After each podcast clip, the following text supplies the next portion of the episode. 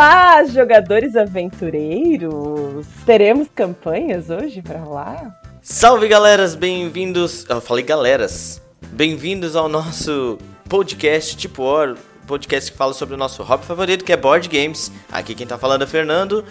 E sejam bem-vindos a esse grande confronto desconfrontado, seja lá o que for. Salve empurradores de cubo e criadores de jogos, que é Bruno falando, e vamos para mais um aí. Sem muita enrolação. Isso aí, sou curto e grosso. Vou apresentar os convidados de hoje, que eu estou muito empolgada. Eu sei que tem gente que estava esperando essa gravação, porque houveram pedidos para falar desse tema. E eu acho que nós trouxemos as melhores pessoas, porque é um tema que tá fresquinho.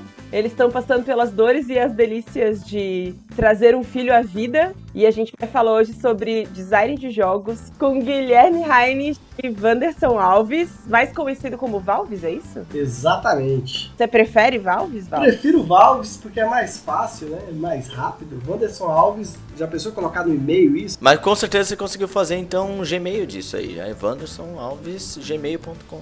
É pior do que isso, é wanderson.alves.arc. Olha, é bom que é único.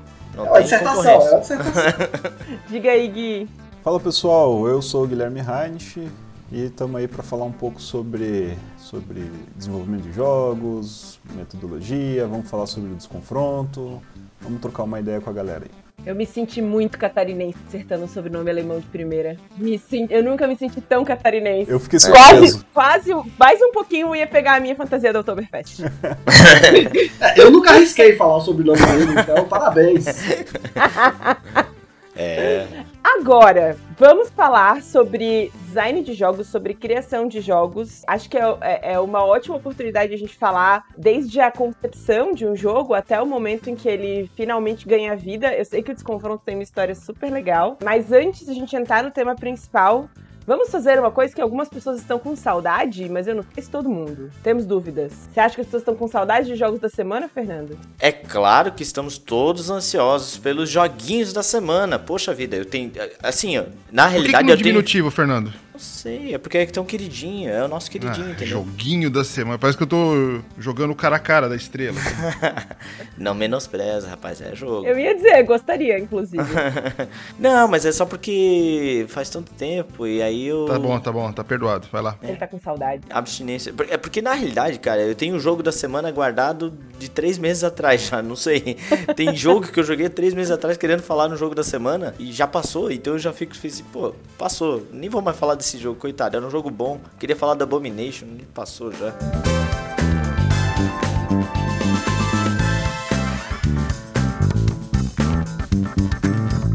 Pro Fernando não precisar segurar a ansiedade, eu acho que a gente começa com a dica dele. Boa, vou começar. A diquinha rápida. Foi jogo jogado no DOF, jogado no DOF e comprado no DOF. Mandala Stones. Pra quem não jogou, joguinho assim meio abstrato, né? Ele lembra muito o azul nesse ponto, até porque as pedrinhas têm, os componentes também tem né, essa pegada. Só que no azul as pedrinhas são quadradinhos assim e no Mandala Stones é circular. Mas a ideia é muito similar, porque você faz aquela parada de comprar, pontuar comprar, pontuar. E aí é- o jogo é muito bonito, porque daí ele é bem colorido, as pecinhas são bem coloridinhas, e à medida que você vai pontuando, você vai formando a mandala, um, né, um tabuleiro circular, assim, então vai ficando, o, a- na mesa vai ficando muito bonito mesmo, né? Mas eu acho que o brilho do jogo é porque ele é um jogo bem simples, eu já consegui ensinar para pessoas que não estão acostumadas com o hobby, então, ah, que você vai movimentando, vai pegando as pedrinhas e tudo mais. Mas para as pessoas que já estão acostumadas, ele tem um nível de complexidade muito grande no, no sentido de travar a peça que o, que o outro vai pegar e tudo mais. Então, é, um, é, é isso, é bem o azul mesmo. Para quem já jogou azul, é bem isso, né? Você consegue ensinar ali o jogo basicamente, mas se você tá jogando com gente que já tá acostumada, você vai elevar o nível de dificuldade. E cara, tem umas paradas de, de, de complexidade ali na, na pontuação muito bacana. Para quem não conhece o Mandala Stones, acho que é um jogo bem novo, né? Acho que é bem lançamento, aí eu não, não, não busquei essa informação, mas a gente já pode buscar. É de 2021. Então, tá aí, é novo. É, é não, novíssimo, é, novíssimo. É uma pegada bem legal, gostei pra caramba, adquiri 100% aprovado. É, tem duas coisas muito legais sobre o Mandala Stones. Um, é exatamente o que o Fernando falou, a complexidade do jogo aumenta na medida que os jogadores vão ficando mais proficientes no jogo, assim. Quanto mais eu sei sobre o jogo, mais difícil ele é, porque eu encontro mecanismos para travar os outros e, e, e fazer com que fique difícil o jogo dos adversários. E eu não tenho jeito melhor para definir o Mandala Stones do que um azul 3D, porque você monta na vertical, né? É muito legal. Isso. É verdade. Então, eu, eu ia até nesse teu comentário aí, Cris. Eu acho que o Mandala Stones ele não tem esse, esse blockbuster todo do azul e do Sagrada, esses abstratos, assim, né, de, de, de, de montagem. Mas eu acho ele não deve nada a nenhum dos dois, assim. Eu acho que, meu, joga. Conforme você vai jogando ele, você vai entendendo a, a complexidade estratégica dele, do negócio de, até mesmo de você esperar o outro pontuar para você fazer aquela andadinha para pontuar um pouco mais. Pô, é, é, é, de uma complexidade estratégica muito legal mesmo. E, e, e, por ser um jogo rápido, você joga duas, três vezes assim, numa, numa tacada só, sem cansar. É um jogo realmente surpreendente. Assim, eu, não, eu não conhecia, não tinha lido nada sobre ele. O Fernando chegou com ele ali, ah, vamos jogar tal. Lá no DOF mesmo, né? Porra, grata surpresa mesmo. Realmente é um abstrato fantástico. Uma partidinha de meia hora honesto, tá escrito na caixa. 30 minutos, mas é honesto, é isso mesmo, não passa de meia hora. Já tiveram a oportunidade de jogar aí, Valves? Gui? Esse jogo em questão, não. Ah, então fica a dica. eu, tenho, eu tenho a sensação de que todos os jogos que a gente indicar, os dois vão dizer que não jogaram, porque não sei como que tá o estágio do Valves nesse momento. Mas o Gui acho que só joga um jogo há algum tempo, né, Gui? Cara, eu jogo todo dia pelo menos uma partida de desconfronto. Meu tempo de jogo tá um pouquinho reduzido. Tanto que tá tudo ah, acumulado. Ah, que vai que, né? Eles também tiveram lá no DOF. Vai que eles tiveram a oportunidade de dar uma olhadinha, pelo menos encostar um dedinho ali no, no mandala, né? Olha, vai. eu fiquei feliz que no DOF eu consegui almoçar às três e meia da tarde e eu fui no banheiro às seis e cinquenta. É, eu ganhei uma edição de Monstros e Tesouro, tá aqui guardado até hoje. Depois que terminar a campanha, eu jogo. Caramba, eu também. Eu e uma, uma galera aqui também pegamos esse Monstros e Tesouros, tá aqui guardado, já li, já aprendi e ainda não consegui jogar ainda. É, assim, que, assim que encerrar aí, eu, eu dou uma jogada. Esse, esse, esse é complicado do hobby, né? Você vai adquirindo, vai somando, a, Exatamente. a prateleira vai aumentando. Bruno, você quer ir para a próxima dica ou vou eu? Vai você aí. O jogo que a gente jogou essa semana, que fruto do meu aniversário ainda, foi em maio. Para vocês terem uma ideia do como, como estamos atrasados, foi Vilânio. Ah, baita jogo. Que joguinho divertido. E foi engraçado, porque não é um jogo novo, ao mesmo tempo que eu tava com muita vontade de experimentar esse jogo, porque eu sou uma fanzona de Disney e os vilões mais do que os heróis, apesar da gente estar tá falando de um jogo de heróis muito em breve, né? eu gosto dos vilões bastante. É, eu tinha um pouco de medo, assim, né? De ser um jogo, ah, só pra vender Disney, um jogo que não, não tinha uma mecânica bacana, só que muito legal esse jogo. É um jogo em que cada um dos vilões tem uma missão e um, um, não só um deck, mas uma estrutura de jogo totalmente diferente do outro, porque cada um está associado à sua própria história. Você tem uma missão, um objetivo exclusivo da história daquele vilão e que combina muito bem com quem ele é. E aí, ele tem uma assimetria gigante, mas eu achei ao mesmo tempo super equilibrado assim.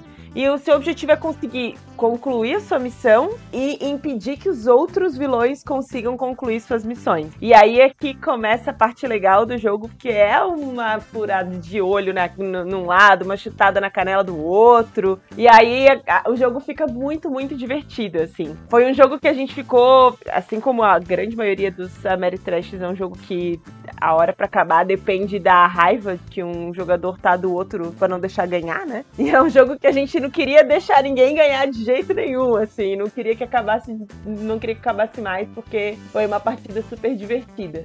A gente teve um, um momento inicial que eu joguei uma partida, então não sei dizer se isso vai durar por muito tempo. Mas de des- descobrir as cartas do personagem e navegar pela história de novo, porque são clássicos que com certeza todo mundo conheceu na infância. E é muito gostoso essa nostalgia, além do jogo em si, que tem uma dinâmica super legal. Eu achei um jogo fantástico, bom demais. É muito gostoso de jogar. Ele tem um. Pra quem não gosta de Take That, eu achei um Take That suave. Como que é isso? Um te... Pra quem já jogou, por exemplo, Lords of Waterdeep, um dos meus favoritos, é naquele nível de Take That. Você é, é, joga uma carta pra atrapalhar o amiguinho, mas você dá aquela. Você não desmorona o jogo da pessoa, você dá aquela atrasada pra você conseguir ganhar. Você não tá jogando negócio, ó, você perdeu trocentos recursos. Não, você joga, na verdade, um herói no, no, no, no, no tabuleiro do, do amigo, né? Como a gente é o vilão, os, os heróis são o, no, o nosso antagonista, né? No, no jogo. Então, eu achei, assim, um, um Take That, mesmo pra quem não gosta de Take That, bem suave, assim. Ele não é aquela coisa que acabei com o teu jogo com essa carta aqui, tudo que você construiu durante. Não, ele vai te atrasar. Assim como no Lords of Waterdeep, por exemplo, tem o- o- os mandatories ali, né? Ou as intrigas e tal, que ela dá aquela leve atrasada. Então é um jogo assim recomendado até mesmo pra quem não é muito do, do Take That. Eu acho um jogo bem é, recomendado. Bom, eu não joguei esse jogo, mas eu tô curioso. Apesar do Take That, porque vocês sabem, né? Eu não sou lá o grande fã do Take That nesse tipo. É, não, não, não, não, Fernando, mas assim, por exemplo, ele não é um Take That de Innovation, por exemplo, né? É. Que é aquela Ah, desgraceira. sumonamos o pessoal do Spill the Joe agora. É, não, sempre tem, sempre tem que ter o pessoal do Speed the Joe, os fãs ardorosos do Innovation. Eu gosto, Fernando que não gosta, tá? Deixando aqui bem claro. Não gosto mesmo, pronto, falei. Mas vai lá. Vai pra tua indicação, Bruno? Vamos lá. O meu é um classicaço, classicaço que eu, a, porra, depois de. Eu tô nesse hobby aí faz mais de 10 anos e eu conheci ele agora, mas ele é um clássico. E olha, realmente surpreendente esse jogo. O quanto ele é legal, o quanto ele é divertido e estratégico. E, cara, tudo que eu posso elogiar um jogo dá pra elogiar nesse aí. É o Hansa Teutônica. Eu tava me perguntando quanto tempo ele ia demorar pra falar o nome do jogo. É sempre assim. Porque sempre esse suspense. Faz uma resenha da parada e daí depois eu falo o nome do negócio. Assim, ó, se for pra falar mal do, alguma coisa do jogo, é a única coisa. O tema é tipo X. É- É sobre rotas na, na Alemanha lá, da Idade Média e tal. Mas poderia ser sobre avião, sobre tre- qualquer coisa, que ia ser legal do mesmo jeito. O tema é. Né, você não releva ali. E assim, a caixa dele, eu acho que a arte, principalmente da caixa, o tabuleiro é bonito, mas a arte da caixa ela não é muito atrativa. Então você olha, o que é Hansa Teutônica?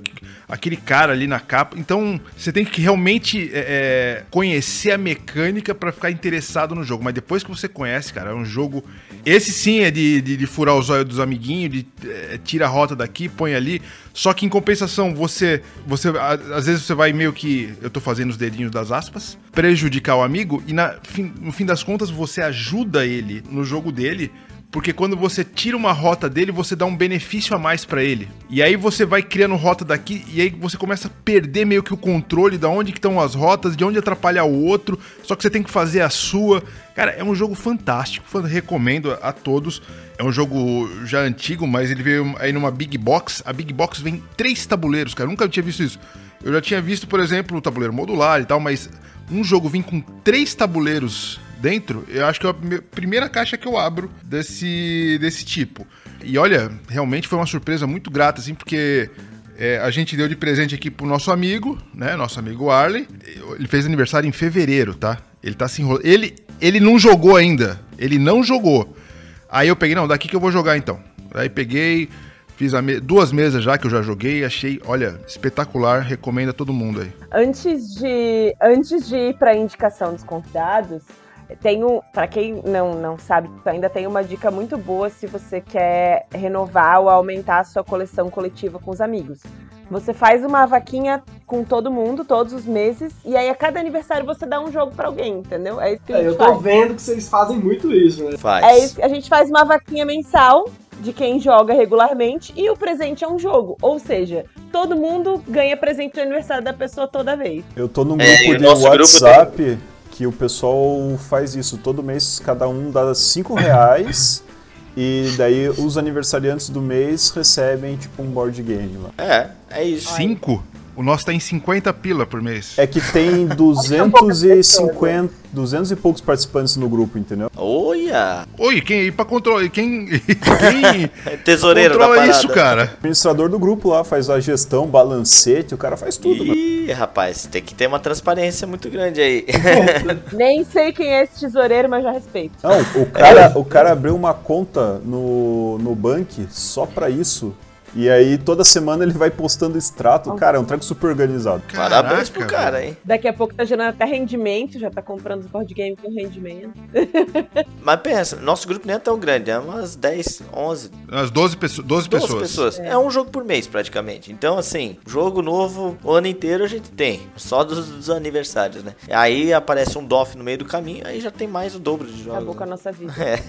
Agora, Gui e Valves, vamos pra indicação da semana, acho que começando por Gui, que é o único jogo dessa indicação que todo mundo dessa, de- dessa edição do podcast jogou. Sim! Então, a minha indicação pro jogo da semana é um jogo muito bacana que está sendo desenvolvido aqui no Brasil por uma empresa indie chamada Nat20 Games, que é o Desconfronto. Uhul, deixa eu lançar as palminhas aqui. O Desconfronto, para quem quer saber, o Desconfronto ele é um card game, né? Ele, na verdade, está no meio do caminho entre um board game e um card game, porque tem tabuleiro também, mas a mecânica principal é com cartas, então fica sempre aquela coisa, né? Mas ele funciona quase como um, um sandbox card game, né? Então, é, ele é muito aberto, tem vários modos de jogo, tem é, PVP, tem modo campanha. Dentro do modo campanha tem vários modos dentro dele. Dentro do PVP tem mo- vários modos dentro dele. E mesmo assim, um, um capítulo do nosso manual de regras é justamente isso: é você faz o seu jogo. Né? Então a nossa intenção é, é tornar o jogo bem flexível assim para a galera que, que vai jogar, etc e tal. E a nossa, digamos assim, a nossa primeira meta estendida da campanha é reforçando totalmente isso, que bota um spoiler aí, bota um bam. Opa!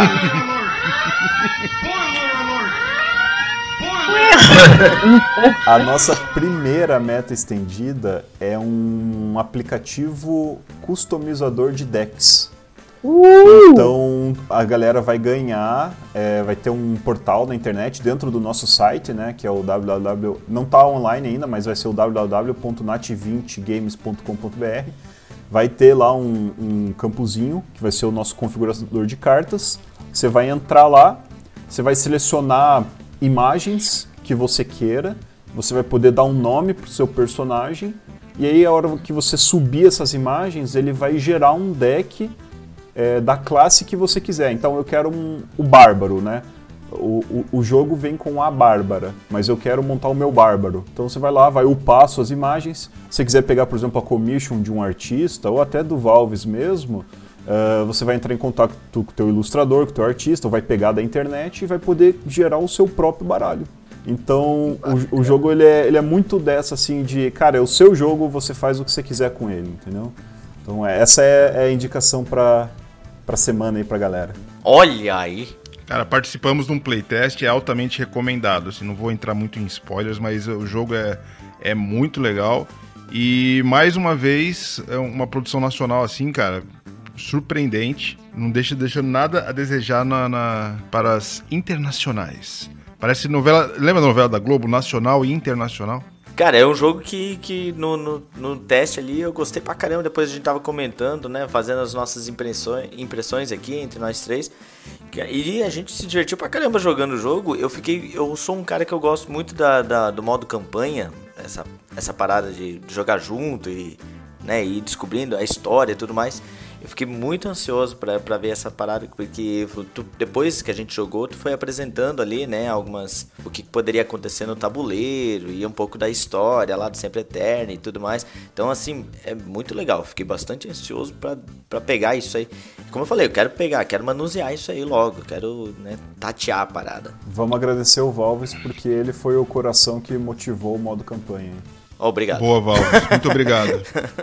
É, porque eu, eu, eu, eu vim da ideia de que, assim, só card game mesmo, assim, é legal, imagens legais e, e gameplay, mas se a gente tivesse uma, uma coisa para levar a pessoa a, a, depositar um tempo, a investir, a ser variável, talvez fosse, fosse bacana. E eu fico muito feliz que tenha dado certo, que esteja dando certo, né? Todo mundo tem gostado bastante.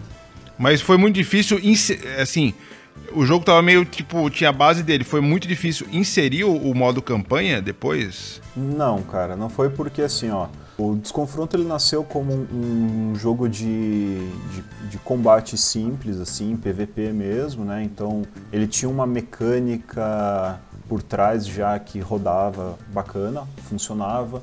Tinha os decks dos heróis e tinha os monstros. Aí o Valves ele propôs, né, o, a, a gente inserir um modo campanha.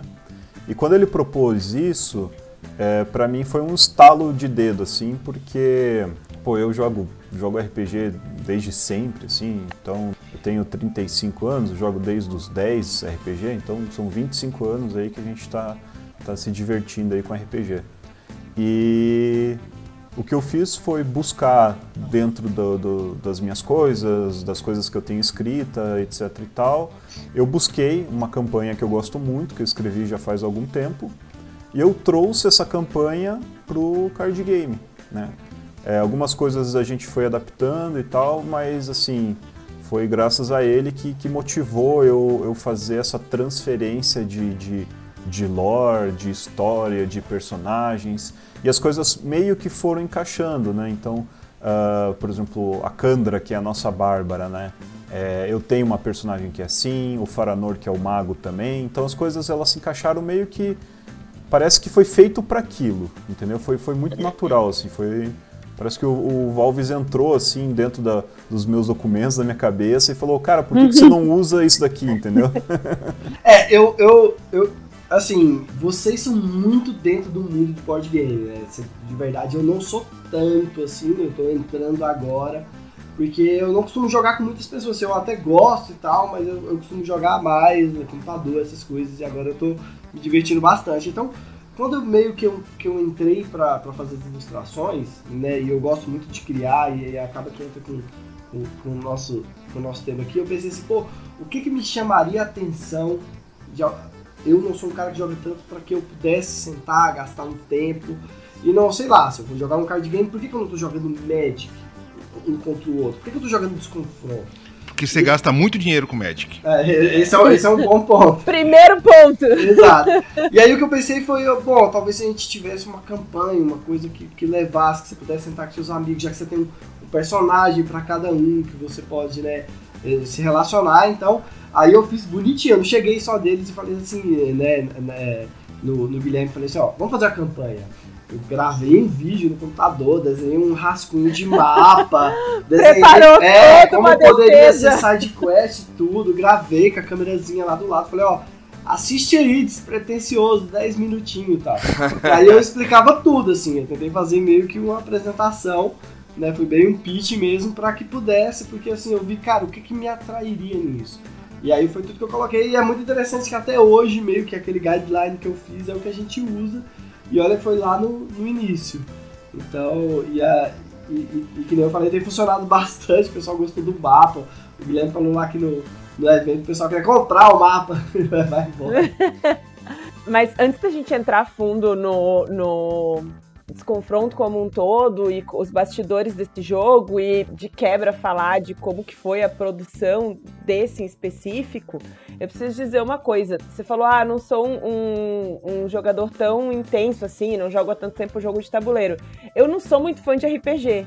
Eu gosto do universo, mas nunca tive muita paciência para RPG. E eu acho que esse é um jogo que consegue agradar os jogadores de RPG e agradar os jogadores de jogos de tabuleiro porque ele é leve, é super divertido, e eu sempre tive dificuldade em materializar a história, assim. E esse é um jogo que consegue te entregar isso, sabe?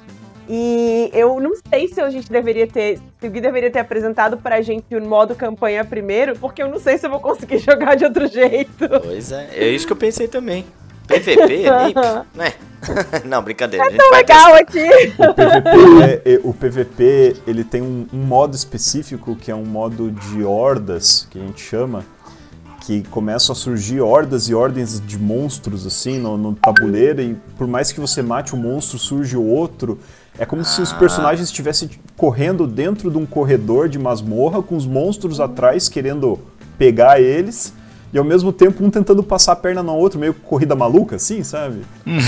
então, assim, é, é, bem engraçado, é bem legal o PVP também, sabe? Não, não, eu aposto que sim, vou, vou querer jogar também, mas assim. Não, eu é... super te entendo, eu entendo porque.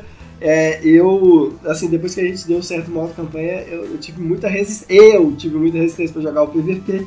Eu gostava sempre de, não, quero ver isso. Mas, não, o, mas... Que, o que a Cris falou é um treco interessante porque É exatamente isso, Cris. Você acertou. O Desconfronto, ele é um jogo de entrada para quem vem do RPG e quer jogar board game, e quem é do board game tem curiosidade sobre RPG. Então, assim, ele, ele, é tipo um portal, assim, que, que ele serve para fazer essa entrada dos dois mundos. Eu não jogo nem RPG e nem board game. E eu acabei entrando, então. É, mas esse sistema de horda me chamou a atenção. Eu gostei, porque eu costumava jogar no. Bom, videogame tem bastante disso, né? Call of Duty, essas coisas assim. Você tem sistema de horda, principalmente jogo de tiro, né? E aí, pô, isso eu curto pra caramba. Aquela coisa frenética, saber que vai morrer a qualquer momento e, e sair dando soco, soco e chute. E o interessante é o seguinte, lugar. porque você sabe que os monstros estão lá para atrapalhar, você sabe que você precisa derrotar e ao mesmo tempo você não quer derrotar eles porque você quer que eles prejudiquem os outros. Então, é. a todo uhum. momento você está naquele conflito. Eu ajudo, eu não ajudo, entendeu? O que, que eu faço? É, eu, joguei, eu joguei recentemente com o pessoal uh, do playtest lá, que, cara, chegou uma hora, é, tinha a clériga, né? No, no, uhum. no, no playtest lá. E o cara que tava jogando com a clériga começou a curar e botar escudo dos monstros. Foi um treco assim. é, olha Os aí. monstros foram rapando a mesa, meu. Imagina.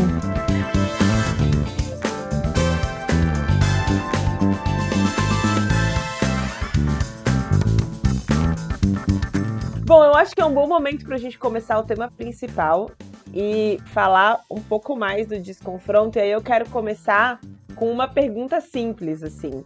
No caso do desconfronto, como que a ideia surgiu? Sei que começou com, com um, uma história muito legal do Gui. Eu queria saber também como que essa parceria aconteceu. É, eu diria que tá mais para um casamento, não é nem mais uma parceria. Já evoluiu. A gente já assinou o papel e botou a aliança no dedo.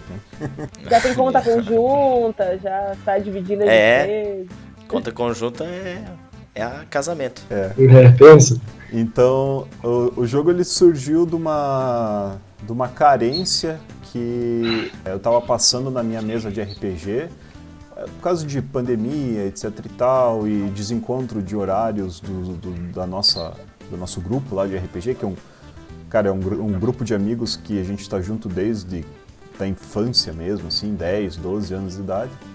Então a gente estava com um hiato assim de mesas, né? Tava testando novos, novas, novas mesas, novas histórias e no mesmo momento eu, foi, foi um período que eu quis é, trazer o meu filho para jogar comigo, né?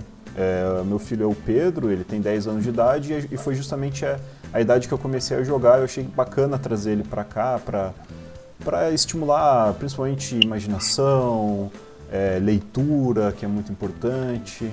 Só que, cara, a criançada hoje em dia, eles, eles são muito visuais, assim, eles são muito de, de fazerem conexões é, diretas com o que eles estão vendo. Então foi difícil no início trazer ele para o RPG e a estratégia que eu pensei é o seguinte: poxa, eu tô com uma criança que gosta de, ela tem uma ligação, uma conexão visual com muitas coisas, né? Inclusive, ela é um. O Pedro, acho que é o, é o fã número um do Valves, né? Porque o sonho do Pedro é ser ilustrador igual o Valves. Que legal. é, então, e ele desenha e tal. Eu pensei, cara, o que, que eu vou fazer? Eu comecei a fazer umas cartinhas, né? É, de RPG, de D&D quinta edição, para explicar os poderes das classes, como que as classes funcionam e tal. E foi, assim, foi ganhando volume, foi ganhando dimensão. Quando eu vi para cada classe eu já tinha várias cartas, vários quase os decks prontos, né? E o meu filho aqui em casa a gente gosta muito de de board game, que nem na casa de vocês aí, né? E aqui a gente gosta muito de board game de porrada. É, dungeon crawler, rolar dado. E aí foi meio que natural, cara. Quando eu vi assim, eu tinha um conjunto de cartas, eu tinha um, um tema, eu tinha o meu filho parceirão que estava comigo ali, e a gente começou a jogar. E aí, cara, a gente, eu, eu percebi que a gente tava, não tava mais jogando RPG. Eu percebi que a gente tava jogando um board game. E aí eu parei e pensei, por que não, né? Por que não gamificar isso aqui que eu fiz? E aí eu comecei a correr atrás, ler, estudar, ver como é que funciona e tal, e, e assim foi surgindo a, assim o primeiro esqueleto do, do desconfronto. E como que vocês se encontraram nesse caminho? Ah, foi assim. Eu fiquei durante muito tempo é, trabalhando com mecânica, mecânica, planilha, balanceamento, jogando aqui em casa para testar os poderes, ver o que, que funciona, o que, que não funciona. Mas daí chegou um momento em que eu já estava muito avançado na mecânica e muito parado na parte de, de design gráfico, assim, né? Eu não sou design gráfico, não manjo nada disso. E eu estava conversando com um colega meu, que é o Luiz, que inclusive é o, o criador do Monstros e Tesouros, né? Que vocês, uhum. vocês têm. E, e ele falou assim, pô, Guilherme, você, você precisa dar uma melhorada aqui nas artes. Eu já tinha pego algumas artes da internet, já tinha feito alguns, algumas junções assim, né? E aí eu comecei a procurar, procurar ilustradores, né? Aí conversei com um, conversei com outro. E eu tava um dia de noite, assim, no Instagram, rolando lá no, no, no Instagram. E aí, pum, eu caí numa arte de um, de um ilustrador, assim. Daí eu falei, pô, cara, que arte legal isso daqui, né? Peguei, entrei no perfil, comecei a ver as artes do ilustrador. E aí eu vi que era brasileiro. Eu falei, pô, cara, que ótimo, o cara é brasileiro, vou. Aí pensei na hora, putz, eu vou mandar uma mensagem pro cara, o cara, sei lá, acho que nem vai ler, nem vai responder, porque é muito comum isso acontecer, né? Você manda lá uma DM no Instagram, a pessoa nunca vê, né? Uhum. E aí, assim, totalmente sem esperança nenhuma, eu mandei uma mensagem pro Valves. Deu, acho que um, dois dias, ele respondeu. Eu falei, caramba, e aí a gente começou a conversar. E aí, Valves, me conta do teu lado como é que foi um maluco entrar em contato com você. Primeiro de tudo, eu respondo todo mundo. Pode demorar um ou dois dias, mas eu respondo todo mundo, pessoal. Até se tiver alguém aí que mexe né, com a ilustração, tá iniciando, mandar mensagem, eu vou tratar com toda a atenção, porque quando eu comecei, eu tentava mandar mensagem para as pessoas e elas não respondiam. Então eu, eu achava muito ruim, porque eu falava, pô, trabalhando com isso, então você pode me ajudar. Então eu sempre faço esse esforço de, de ir ao máximo e tal. Então assim, o que aconteceu foi que, primeiro, normalmente eu recebo muitos, assim, muitos desses, dessas propostas e tal, de ah, tem um jogo, tem alguma coisa e tal, queria. É até engraçado você ter falado pro Guilherme que o pessoal da 101 Games tinha falado comigo recentemente que eles tinham alguma coisa lá com o ilustrador deles, eles queriam dar uma olhada no meu trampo. E aí o Guilherme mandou essa mensagem, eu li e tal.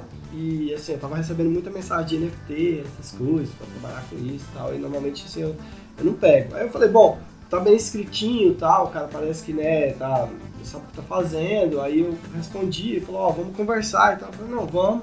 Mas eu fui assim, que nem eu falei, eu respondo todo mundo, tento né, é, é, dar o máximo de atenção. Eu falei, oh, vamos, vamos ver qual é a proposta e tal. Porque normalmente a proposta é assim, você desenha um dia a gente faz dinheiro. E aí só você trabalhou, né? E aí quando eu, eu, eu fui com, com o Guilherme, ele já mostrou, acho que é Tabletopia, né? Tabletopia? Tabletop, Tabletop mo... Simulator e Tabletopia, tem os dois. É, ele já mostrou o escopo, só não tinha arte. Eu falei, não, isso é um trabalho bacana, porque ele já avançou bastante, tinha as planilhas, tinha muita coisa organizada. Eu falei, não, vamos fazer demais. E assim, pelas ideias e pelo modo como ele ele estava apresentando, eu vi que o meu tipo de ilustração, assim, porque eu tenho, eu tenho assim, um range até grande, mas normalmente eu, eu posto coisas voltadas para fantasia e tudo mais. E aí, e aí assim, eu achei bem bacana e casou muito. E assim, uma coisa que eu, que eu tenho a dizer, assim, que é um ponto extremamente positivo dessa, dessa, dessa reunião inicial, foi porque eu senti muita vontade.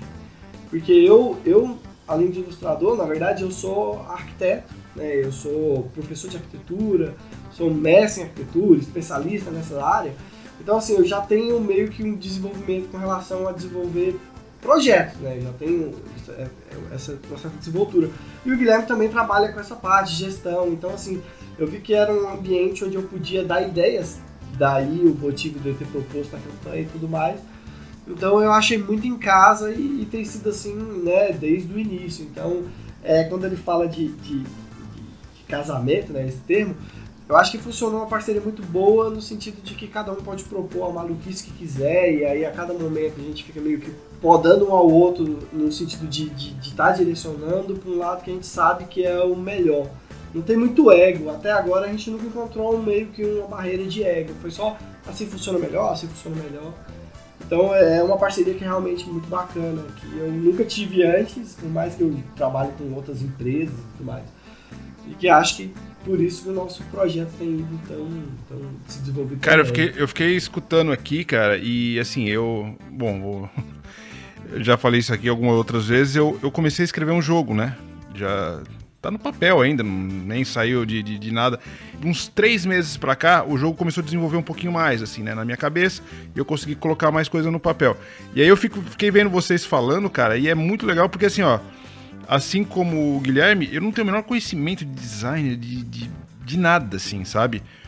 E aí, é, achei mais interessante ainda que o Valves, ele é. Ele não é do meio do board game. Ele caiu no negócio sem ser do meio. Então isso. Cara, isso pra mim chega a ser chocante, porque para mim, quem, tanto quem desenha quanto quem projeta, é o cara que, que tem milhões de horas de jogo e, e, e já tem uma vivência. E não, cara, é, é, é assim, é, isso é motivante para quem tá, tá começando a criar um jogo, é realmente muito motivante, assim, porque eu me, me encontrava nessa mesma situação, sabe? Então, é, é, desde que eu fui do DOF pra cá, é, lá eu conversei com bastante gente e o meu jogo começou, né? Começou é, é, é já ter uma cara, assim, mesmo só no papel, mas começou a ter uma cara. Mas só que sempre eu fico naquela barreira assim, puta, mas eu não entendo nada disso, cara. Como é que eu vou fazer? É, mas é procurar realmente as pessoas que entendem de alguma parte em específico e buscar isso.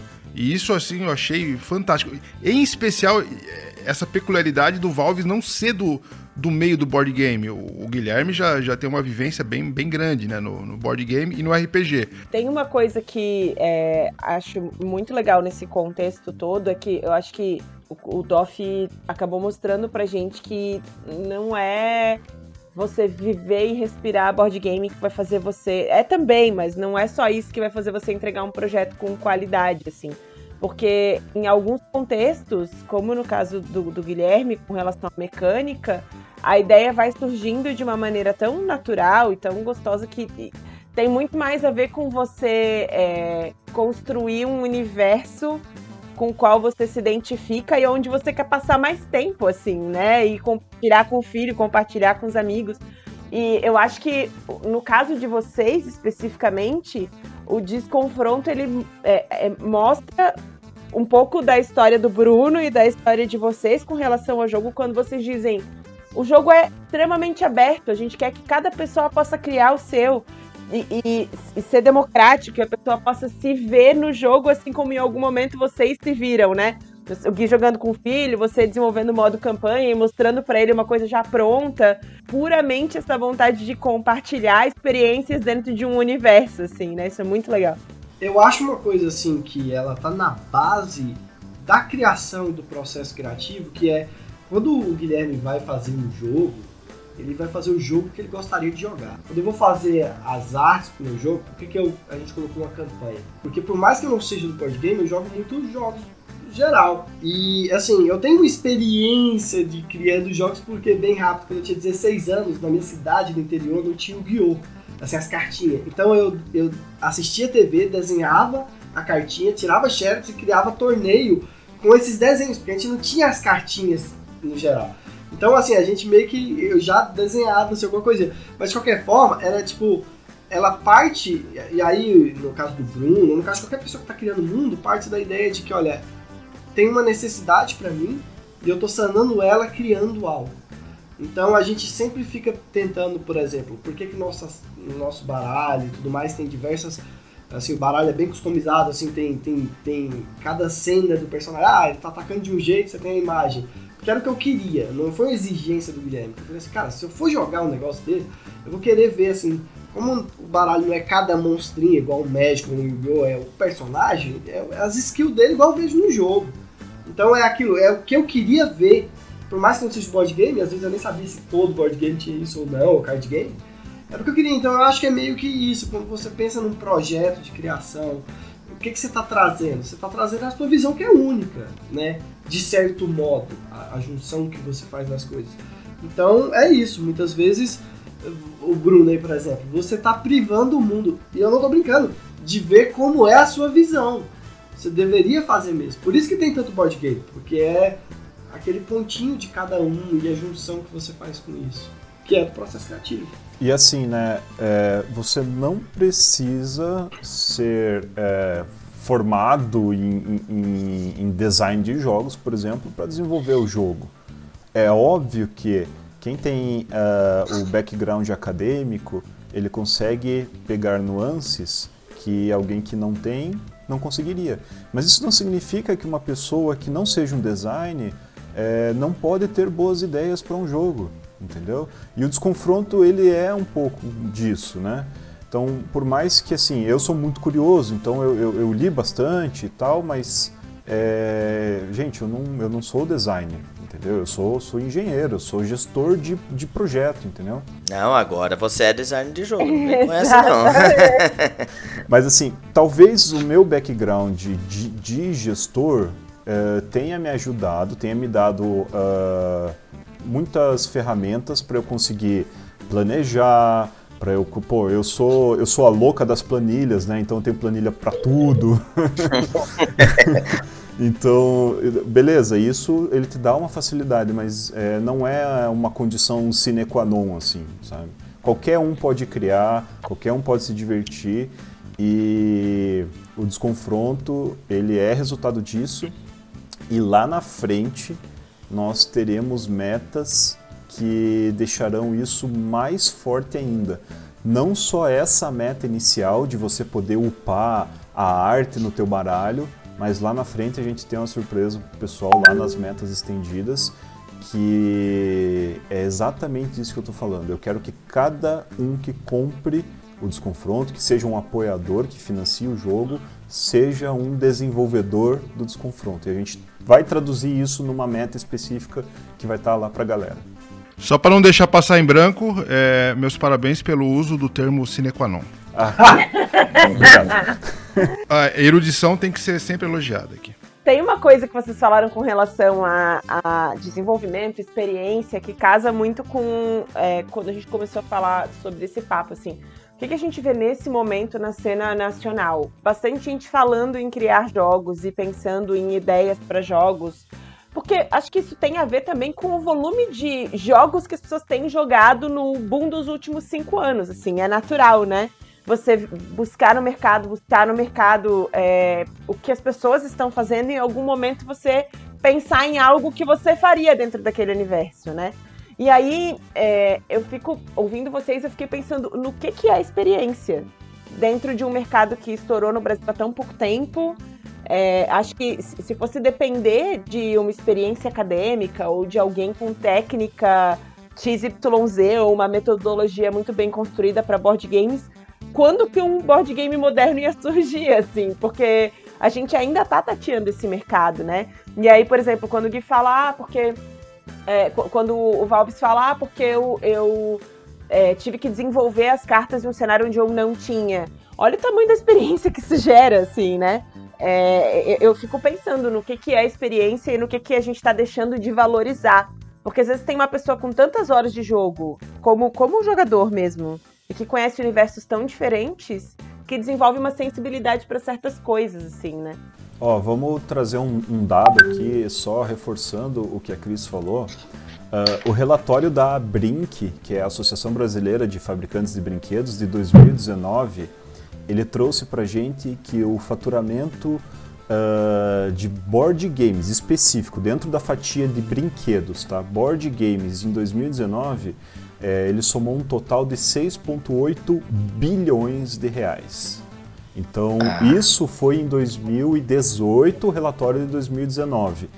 Até 2022, com a pandemia, o pessoal tem falado que esse número cresceu quase 110 a 120%. Ou seja, era um mercado, é um mercado em numa curva de, ascen, de ascensão. De ascendência é, muito grande. É, assim, exponencial, é muito grande. Ô Guilherme, eu, eu duvido, eu duvido também que tenha nesse número aí as importações, tá? E nesse número ainda não deve ter todos os jogos que por conta de taxação e de todas as coisas associadas a brinquedo que a gente deveria conseguir olhar para isso com mais carinho, é, acaba jogando, colocando todos os jogos para acho que mais 18 e dizendo que não é um brinquedo lá na embalagem, né? Tem, tem, tem toda uma questão aí associada à taxação que acho que acaba fugindo dessa estatística também. Então, assim, é um mercado que está crescendo muito, é um mercado que ele é movimentado por, por literalmente paixão do público. Quem gosta de board game realmente é apaixonado. É só você ver. É, cara, nunca a pessoa tem um board game a pessoa vai ter vários, entendeu? Porque ela, ela começa. Não é meu, não é meu caso. é, e pelo que eu tô vendo aqui, vários e um por mês, né? É. não. A pessoa ela começa a consumir e ela, ela vai se apaixonando cada vez mais pelos títulos e é um universo que, a, que, que é muito grande, tem muita mecânica, muito tipo de jogo é, muitos temas, é, tem os euros, tem os Ameritrash, ixi, cara, tem muita coisa assim para explorar nesse mercado e o Brasil ainda está engatinhando nisso, gente. O, o, o, grande problema que eu vejo no Brasil é, é que assim existe, existe uma desmotivação do produtor de conteúdo brasileiro muito grande, tá? Em, tanto que você vê uma fuga intelectual nesse sentido aqui do Brasil. Então, você pega, por exemplo, lá uma Kumini or Not, hoje é, sei lá, 50% brasileira. Você pega os designers, são todos brasileiros, entendeu? Uhum. Você pega o pessoal da Dragori Games, por exemplo, que também é, são brasileiros, é, mas tiveram que sair daqui para né, realizar o sonho. Até na Eagle Gearful Games tem bastante, tá? E, e, eu, e eu digo do meu lado mesmo, assim, quando eu comecei a, a entrar na parte industrial, fabricação, fornecedor, pesquisa, custeio, cara, é muito deficitário. Você não encontra é, uma, uma, grande variedade de itens para você comprar, fornecedores e tal. Então você tem que se apegar ao que você tem aqui. Chegamos em um ponto bem interessante que eu estava aqui pensando, porque quando é, vocês comentam um pouco sobre o jogo, eu, eu, acho que jogar o desconfronto mostra um pouco desse dessa fluidez que foi a ideia de como, como esse jogo se materializou assim, na mente de vocês. É, é, é um jogo fácil mesmo, assim. Em que momento em que é, vocês estavam na concepção dessa ideia que vocês começaram a pensar, putz, onde é que eu fui amarrar meu burro? Que dor de cabeça que isso vai dar? O Valves pensa isso até hoje, inclusive de manhã eu tenho certeza que ele pensou nisso. Domingo de manhã, rapaz. Tem que gravar podcast com os malucos ali, pá. Eu gosto muito do processo criativo, né? Como arquiteto, já dei palestra disso e, e eu gosto muito desses desafios. Então, acho que não teve nenhum momento até agora que eu achei que tivesse difícil demais, ou o que, que é que aconteceu, porque eu realmente gosto. Ninguém Ninguém me obrigou a, por exemplo, desenhar um personagem em uma pose específica para cada carta. Eu achava que tinha que ser assim, sabe? Então, eu tenho uma relação que é isso que, que eu me divirto fazendo, sabe? Eu gosto de criar, eu gosto de desenhar. É, o meu processo para virar ilustrador aconteceu, tem o quê? Três anos. Então, assim, e foi consumindo e fazendo o tempo todo. Então, eu acho que pra mim é tudo muito divertido, sabe? Eu, às vezes o prazo é, é complicado, mas tirando isso, e o prazo ainda é uma boa gasolina, então. é assim, ó, o, pra mim, o, o, o, momento em que eu vi que foi assim, né, onde é que eu fui amarrar meu burro, foi quando eu comecei a estudar o processo produtivo de board game. Como que funciona, como que são os, o, como que funciona o corte, como que funciona a laminação, como que o fornecedor de dados fabrica dado, é, como que o cara do punchboard estampa o punchboard. Eu fui vendo. Vai, Guilherme, dá, dá, dá a letra aí. Onde é que foi que você buscou essa, essas informações? Dá a é, letra aí. Vai. Antes disso, eu vou só falar, tá vendo por que, que eu não surtei? Porque eu não mexo com isso, eu desenho. Fica aqui, ui, colorido. Em compensação, fala, de, fala de, de, prazo e tempo pro Valves, pra você ver o que acontece. Mas não rolou, Valves, de você ter criado um layout lindo, do jeito que você imaginava, e aí o Gui voltar com você. Isso aqui não vai dar para fazer. É eu que jogo fora! Entregar. É sou eu que jogo fora, não é nem ele, não. Eu desenhei um mapa que o pessoal queria comprar e eu joguei o um mapa fora para desenhar outro, porque não ficou bom pra mim.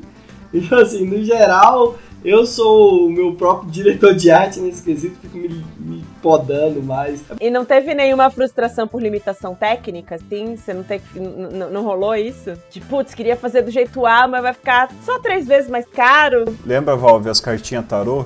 A gente sofreu com elas, lembra? É, assim, a gente queria que fosse um tamanho maior, mas a gente resolveu do jeito melhor, então tá... Esse é que é o negócio. É porque assim, pra mim, que, que eu, eu, eu tenho uma coisa que é processo criativo é, é muito. É isso, é processo. E é referência. Então, tem sempre como você ficar dando a volta. Às vezes você quer fazer uma coisa, mas o formato é outro, então você tem a oportunidade de fazer em outro formato. E aí, tentar fazer o máximo com aquilo que você tem. Então eu acho que é um modo de observar. Não é que eu estou andando em mar de rosas, mas é porque o meu trabalho é esse. E o meu trabalho é achar solução, solução visual. Então, assim, tem, tem muito menos a frustração e muito mais agora eu posso fazer, o que, que vai vir a partir disso. A gente mudou o formato do mapa, por causa do formato do playmatch. Então, agora eu tenho um desafio diferente. E eu tô muito animado, não tô brincando, para fazer um novo mapa nesse novo formato que eu acho que vai ficar diferente do que foi. Então, nesse caso, mas de novo, eu tô aqui, ui, colorido. Ele tá ali, tipo, o que o fornecedor acha? Eu não quero mexer com isso. Vem na, vem, vem na tua cabeça a tua mãe falando: Meu filho, eu acho um trabalho de verdade. É, é isso aí. Aí eu, eu falo pra ela, mãe, acabei de sair da arquitetura, deixa eu brincar aqui. Mas a gente passou por um episódio que era o seguinte: uh, a nossa intenção inicial, nós gostaríamos que as cartas das classes fossem no formato tarô, que tivesse mais espaço para arte, que na, na carta da classe a gente conseguisse colocar todas as habilidades de cada classe, né? Só que, cara, a hora que você vai e começa a levantar o custeio do setup de produção da carta, é, não é assim, ah, bota uma carta tarô que resolve. Não, cara, você tem todo o processo de laminação, corte, setup de produção, é, arredondamento de cantos, tratamento de, de bordas. Então, é, a hora que você fala insira um componente no jogo, isso é um transtorno enorme do ponto de vista de produção. Tá? Como eu, eu, eu trabalho em fábrica, então é, eu trabalho em metalúrgica, né? Então a gente acaba tendo um pouco mais de facilidade nesse sentido de entender o, o trauma que é. Mas daí a gente, a gente falou, pô, cara, nós queremos isso, mas não podemos. O que nós vamos fazer? E daí surgiu a ideia da gente transformar o playmat é, na, numa peça de jogo, não ser só um tapetinho. Então hoje Sim. o playmat é uma peça de jogo. A vida do personagem está no playmat, é, a habilidade passiva do personagem está no playmat. Nós, nós uh, fizemos uma atualização do jogo que agora as classes têm árvores de habilidade. Então vão ter duas cartas é, com um para você poder construir a sua própria classe, a sua própria build do jeito que você quiser. Antes as, as, as habilidades dos níveis era assim, ah, chegou no nível 2 é essa habilidade, chegou, chegou no nível 3 era essa habilidade. Não, eu não, não quero nada rígido, nada conservador nesse sentido, eu quero o mais amplo possível. Então, assim, nós criamos cartas de habilidade em que o pessoal vai compondo as habilidades de acordo com árvores, entendeu? Então vai acontecer que quando eu jogar, o meu bárbaro vai ser diferente do bárbaro do Fer. E pronto, entendeu? A minha bárbara vai ser diferente da bárbara dele porque eu vou escolher umas habilidades e ele vai escolher outras. E é o mesmo jogo, entendeu? Então a gente conseguiu contornar uma dificuldade de uma maneira muito melhor, dando um passo para trás. E, e esse negócio do passo para trás para olhar a big picture, eu aprendi com o Valves faz, é, fazendo ilustração. Porque ele, é, é a gente estava fazendo design de carta, pra você ver que uma coisa parece que não tem nada a ver com a outra e tem. A gente estava fazendo design de carta e ele falava, cara, você está com muito zoom na carta, tira o zoom para eu ver a carta toda. E, e, de novo, cara, você está muito focado nesse elemento da carta. Tira o zoom para a gente ver como que tá a carta toda. E aí eu comecei a usar esse raciocínio para gamificação do jogo ah, eu estou muito focado nessa mecânica, eu vou tirar o zoom para ver a mecânica do jogo inteiro. Então as coisas se conversam é, com muita fluidez assim entre a gente e a gente consegue aproveitar muita coisa um do outro, sabe? Isso é, isso é muito bacana. É, isso é uma coisa que eu acho que quando a gente fala de design de jogo, né, que as pessoas às vezes podem pensar que o jogo vem na cabeça e prontinho e tudo mais, ah, ele foi criado assim e pronto. E esse trabalho de ir pro jogo, voltar, às vezes o cara tem, quando cria o jogo, ele tem uma ideia e aí vai, o cara tem que se desprender desse ego, né? Ele tem que se desprender e falar assim, pô, às vezes ele tem que dar um passo para trás e falar, tá, talvez essa ideia aqui não é a melhor pro jogo. Era o que eu pensei inicialmente, o cara tem todo um carinho naquilo, né? Era o que eu pensei inicialmente, mas vamos, vamos para trás aqui, vamos ver o big picture aqui da parada. E talvez o que eu pensei inicialmente não vai funcionar, mas o que o meu amigo aqui do lado, que chegou agora, que é arquiteto, que é engenheiro, pá, que ele deu uma sugestão, vai funcionar melhor. E isso, cara, tem que ter um desprendimento bom aí, né? O cara tem que ter uma, uma mente bem trabalhada para poder se abrir para essa sugestão dos outros, né? É isso que eu fico pensando. É, e entender que processo criativo é um processo de descoberta, né? Muito legal te ouvir falando sobre processo criativo, Valves, porque é isso mesmo, né? Tem a ver com você entender que, que você vai construir em cima de uma coisa que começou e que você não sabe como vai terminar exatamente. E que se você ficar preso na primeira versão, aquilo nunca vai tomar a forma que atingir o potencial que realmente poderia ter atingido, né? E você vai precisar de referência. Muitas vezes a referência é o seu erro anterior. Então, é. É, é, é, tem muito de, às vezes você precisa que sua lixeira esteja mais cheia do que o papel na sua frente. Porque aí você já errou tanto que aí você vai, arrumando. Estilo é isso, é a somatória de erros que você faz com que fiquem organizados. E aí tem estilos de jogo, tem estilos de desenho, de música e tudo mais. São as distorções que a gente faz. Então eu acho que, que, que é, é, assim, quem quer criar jogo, quem quer criar quadrinho, quem quer criar qualquer coisa, tem que saber que às vezes você tem uma ideia. E a ideia do Guilherme permanece, é um card game, que jogo RPG e tudo mais. Mas aí você vai ter que abrir com uma. Por exemplo, a gente tem, sei lá, no grupo umas 60 pessoas para ficar na falta do tempo melhor, macetando o jogo, dizendo talvez seja melhor arrumar isso, talvez seja melhor isso daqui. Então, porque o, o usuário é que vai dizer. E às vezes nós somos o usuário, que a gente vai dizer, não, por mais que a sugestão seja essa, a gente nota que essa é a direção, ou talvez seja assim. Ou seja, é meio que você está pensando. O que não é bom é ego. Se tiver o ego muito inflado, falar assim, não, mas a ideia é minha e tal, aí é, é, é complicado de você estar. Tá, tá e no board game, eu acho que ele tem uma peculiaridade de, na criação e desenvolvimento e, e percepção de erros que não sei se vai ter aí, por exemplo, no videogame, que é a pessoa descobrir que tem um erro ali. Não é um erro, tá? Mas é um conflito ou um desequilíbrio depois de um ano ou dois anos até do jogo publicado. Tem, não tem patch depois, né? Não, é porque, não por mais que você faça testes, tem um cenário específico que vai acontecer que você de repente não previu, né? Agora eu acho que é uma, um bom gancho para a gente partir para uma coisa mais visual de como que é esse processo, assim. Vocês são a editora, a produtora, a divulgadora e a desenvolvedora, tudo num pacote só, né? E o, e o fã-clube. Eu, eu sou relações públicas, eu sou o gestor de produção, o gerente do projeto. E o moço do cafezinho. Faxineiro da empresa. o Valves é o ilustrador, o diretor de arte.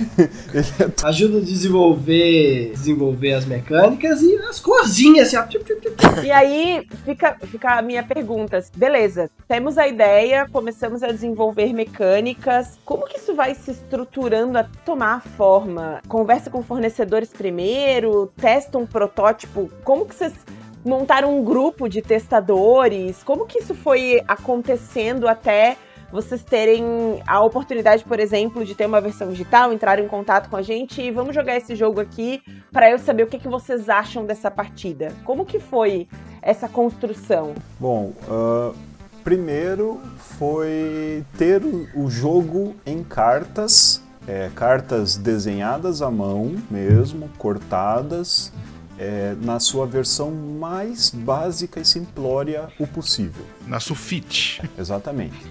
Então, assim, tudo parte-se de uma prancheta, de uma carta, de um desenho na mão, né? Pelo menos no meu caso. Agora, não mais, né? Porque eu já estou num nível é, de maturidade um pouco maior. Pro, pro desconfronto, né? Lógico, se eu for fazer outro jogo hoje, eu realmente vou partir lá pra prancheta, pro papelzinho na mão e tal. Mas tudo partiu, começou assim, cara. De, de cortar a carta, fazer.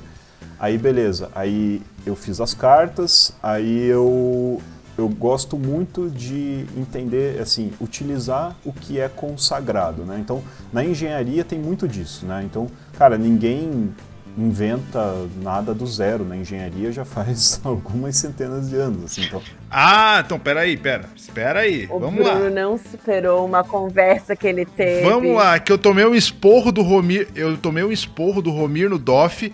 Que eu, e o Fel Barros concordou comigo. Que não tem mais mecânica nova. Pode continuar. Era só isso que eu queria, meu, meu desabafo aqui. Pode continuar. Cara, é, assim, ó, tem dois livros aqui, se, se você pegar e ler, é, tem o The Art of Game Design, do Jesse Shell, tá? Que é um livro muito bom. E tem o do Drew Davidson, é, acho que Tabletop Tabletop. Analog Game Design, do, do, do Drew Davidson, tá? É, se você pegar esses dois livros, você vai conseguir colocar todos os jogos da atualidade dentro deles. Ou seja, as mecânicas básicas, os tijolinhos, eles estão aí, entendeu? Agora, o que faz diferença é o seguinte, como que você vai construir a tua parede. O resultado final, lá na ponta, aí você pode ter autenticidade, realmente. Agora, o básico não, não tem. O básico é aquilo, é o consagrado, é o que funciona. Lógico, pode ser que né, alguém tenha um, um novo conceito e daí esse conceito se torne o clássico, básico, que ajude a sedimentar novos jogos. Mas a princípio é isso, entendeu? Então, por exemplo, quando eu comecei a construir o meu jogo, o que, que eu olhei? Eu olhei card games, né? Aí eu, eu tirei, a, eu tirei a, a lente do visual do card game e, e passei a olhar o card game com uma lente do sentido de mecânica mesmo, de construção, de números. Por que, que esse número funciona assim? Por que, que, por que, que é um dado? Por que, que não é um número fixo? É um dado. Por que, que é cada dado tem essa face? Qual que é a probabilidade de cada face? Por que, que ele usa essa probabilidade de dado? Por que, que ele usa um dado de 6? Por que, que ele usa um dado de 8, um dado de 10? Por que, que ele não usa dado? Então, assim, isso é método, isso é análise crua do jogo. E é isso que você vai usando para construir o teu jogo de maneira equilibrada. Então, a primeira versão do desconfronto não, não era com dado. Hoje a gente rola dadinhos, né? É, mas não, a primeira versão do desconfronto era sem dados. Eram números puros que você fazia ataque contra defesa tal e acabou. E aí o jogo foi evoluindo conforme eu fui estudando e conhecendo a mecânica que o jogo foi me contando, entendeu? O, o jogo ele foi mostrando para mim aonde ele queria chegar, sabe? Isso que aí, aí demanda um pouco de, de realmente de leitura e de você conhecer outras mecânicas. É que nem escrever livro. O que o escritor mais faz é ler. Se o escritor para de ler, ele para de escrever. Né? E o ilustrador, eu imagino que seja a mesma coisa. Quanto mais o ilustrador vê ilustrações e desenha, com maior qualidade ele vai desenhar. O que, que você acha, Valdes? Eu acho que essa é uma das melhores perguntas que pode ser feita, assim, temática, quando a gente está falando de processo criativo. Porque basicamente você está dizendo é, tá tudo inventado. E essa é a ideia, porque assim, quando você faz uma ilustração, um jogo, alguma coisa, o que você está fazendo, e aí eu já até falei aqui, processo criativo é processo. Criatividade é processo. Criatividade não é tipo, criatividade é processo, é referência. Então assim, quem entra no meu Instagram, por exemplo, e vai lá e vê 300 artes, normalmente eu, eu recebo muito comentário tipo, pô, muito criativo, você tem tantos personagens e tal, como é que você faz isso? Tem gente que tem dificuldade de desenhar um personagem novo. Tipo assim, eu vou criar um personagem. Aí você vai fazer e vira o Naruto. Basicamente você tá fazendo. Porque o negócio é a sua referência. Então, eu domino, de certo modo, a questão de você lidar com referência. Isso aqui eu tô pegando disso, isso aqui eu tô pegando do outro, tô fazendo essa abordagem que eu já vi em outro lugar. E eu vou dar um exemplo que eu não posso falar tanto de board game, mas vou falar, por exemplo, a gente pega um sucesso que teve esse ano que foi Elden Ring, que é um jogo. Ele é basicamente um Dark Souls que pegou Breath of the Wild, que é o mundo aberto, que por sua vez é Skyrim. Ou seja, ele é um jogo extremamente inovador pela junção. Então não é tanto o que você está inventando, a invenção está no quanto você está manipulando o que já existe. Essa que é a invenção. Então seria isso. E isso vai desde criação de board game, criação de arte, de escrita. Porque a escrita você vai ter lá aquela estrutura, você pode brincar com a estrutura, mas você está brincando com a estrutura. A estrutura existe. Ela ainda tá lá, né? Exatamente. Então, assim, é esse que é o trabalho de quem está criando, vai criar um jogo ou criar qualquer coisa. É o quanto você tira aquela aquele mistério do criador e trabalha com o mistério de quem está soldando as coisas, de quem está manuseando e dando cara nova a coisas velhas. E em que momento rolou esse tá? Tá aqui, eu preciso começar a mostrar isso para mais gente. E em que momento tá aqui e dá para ir pra rua? Dá para fazer esse jogo virar um produto? A grande virada é, do jogo, assim, né? Então, a, a, principal virada do jogo foi quando o Valve sugeriu o modo campanha. É, foi o, o, turning point, assim, principal do, do projeto como um todo porque daí eu tive que olhar do, o processo de outro ponto de vista e isso trouxe um amadurecimento para o jogo muito grande. Aí chegou uma hora que a mecânica, né, as engrenagens, elas estavam já todas funcionando, né? E a gente já tinha ali uma carcaça para pôr em cima do carro, né? Tinha uma lataria já. E foi nesse momento em que eu falei: agora eu preciso conversar com um fornecedor para ver se eu consigo fabricar isso que a gente está desenhando certo? Que a gente está projetando. Aí eu comecei a correr atrás de fornecedores. Aí, fornecedor de dado, fornecedor de carta, fornecedor disso, fornecedor daquilo. Aí eu comecei a entender o processo produtivo. Aí muita coisa que a gente tinha feito, eu comecei a entender que não poderia. Então, por exemplo, a carta tarô não poderia. No início eram nove dados no jogo, nove dados. Hoje a gente está com dois dados e os dados eles foram se fundindo, se transfigurando. Então, conversar com os fornecedores foi o segundo grande passo do jogo, em que a gente foi entendendo realmente o que era factível, né? o que poderia ser tornado real, físico dentro do jogo. Aí depois que eu conversei com os fornecedores, que eu consegui montar realmente uma tabela. Ah, é, são X cartas que eu coloco dentro de X lâminas de produção, é, são X é, facas de corte que eu vou usar, são tantos dados que eu vou mandar injetar, resinar, etc e tal.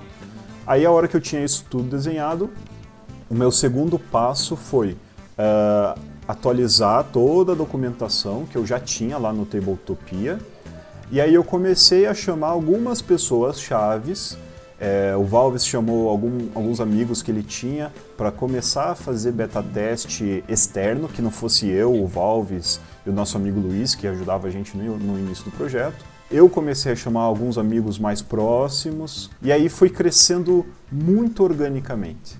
Aí eu fui começando a chamar pessoas mais distantes, eu comecei a postar em grupos de WhatsApp, a galera foi entrando. E, cara, a gente tem apoiador que está com a gente faz muito tempo, muito tempo. Tem gente que joga, poxa, que jogou mais confronto que eu já de apoiador, assim, sabe? Então. Ô, Guilherme, e ela, ela perguntou de, de tornar público. Eu lembro que a virada foi os concepts. Quando a gente tinha o conceito dos personagens, a gente decidiu fazer uma abordagem de de desenhar cada um deles, frente e costa, quais eram as armas. Assim, era um gasto de tempo, porque assim, não, não é o desenho que tá na carta, eu poderia desenhar dado direto na carta. Mas a gente queria como a gente queria replicar eles em várias cartas, teria sempre aquele model sheet, né, que a gente chama. E aí, no momento que a gente fez, ele ficou tão organizadinho que a gente falou, pô, dá pra divulgar, dá pra montar um Instagram, as pessoas vão ver. Ela não tá vendo a carta ali, mas tá vendo personagens, os personagens estão bacanas. Então, no momento que a gente teve alguma ilustração para mostrar, e de certo modo, não era ilustração tipo, olha um desenho de uma carta. Era um desenho, entre aspas, técnico de uma prancha personagem frente e costa que mostrava uma certa maturidade e ao mesmo tempo né, compromisso do que estava fazendo. Então meio que muita gente já foi nessa. Assim, eu tenho muito amigo ilustrador que assim, um ilustrador grande, porque eu tenho uns amigos dessa área que eles já viraram para mim de cara e falaram, cara, dá pra ver que o negócio é sério. Eles sabem que eu desenho o tempo todo, mas você tá fazendo prancha, negócio de concept art. E aí eles já botaram fé no início, assim. Então essa foi uma virada. Criar o Instagram foi um passo muito grande que a gente deu também. Gente, eu, eu não conhecia nada de Instagram, nada. Tipo, eu, eu, eu sou muito. Opa, bem-vindo ao meu mundo aí. Eu sou velho, eu sou tiozão, gente, por favor. Eu não manjava. eu sou o Você quê, então? não pergunta pra sua namorada como é que posta a história? Não, não, aí que tá. Eu, eu não tinha nem interesse em Instagram. A minha, a minha esposa, ela posta foto das crianças aqui em casa, tudo, né? Mas eu não sabia nem como postava. Você tem o Valves teve que me dar uma aula como que funcionava o enquadramento do Instagram, é, como que funciona a postagem. Maravilhoso. Cara, eu não sabia assim, é, é, story, não sabia, eu não sabia. Como o Valves trabalha com isso e ele tem prática disso, ele entende como que funciona a, a questão do mecanismo do Instagram, aí, cara, ele entrou com toda a parte de, de suporte e foi ajudando muito, assim. E hoje eu já consigo fazer uma coisinha ou outra sozinho lá no Instagram.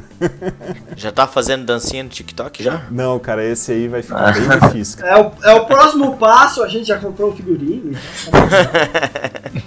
Ele com a roupa dos personagens, É. com aquela demonstraçãozinha com a mão, assim, A aparecendo. Bárbara, sempre. assim. Cara, baita, baita sacada de marketing. Eu acho que Olha vai aí. virar. É, a, a questão do Instagram também foi uma virada muito grande, porque aí a partir do momento que você tem um Instagram comercial, digamos assim, existe uma série de, de procedimentos e regrinhas, né? Que aí também, de novo, o Valdes foi me, foi me explicar, ele falou, cara, você não pode postar coisa assim, tem horário para postagem, existem estilos específicos de postagem, você não pode simplesmente printar uma coisa ou tirar uma foto e botar lá, entendeu? Quer dizer, você pode. Pode, pode. Pode. Pode, mas não Pode vai ser efetivo, entendeu? Quando você quer. Porque assim, não quero parecer chato. o cara tá falando aí, tá podendo. Quando você quer passar um- uma certa coerência, que essa é a ideia. O que faz alguém.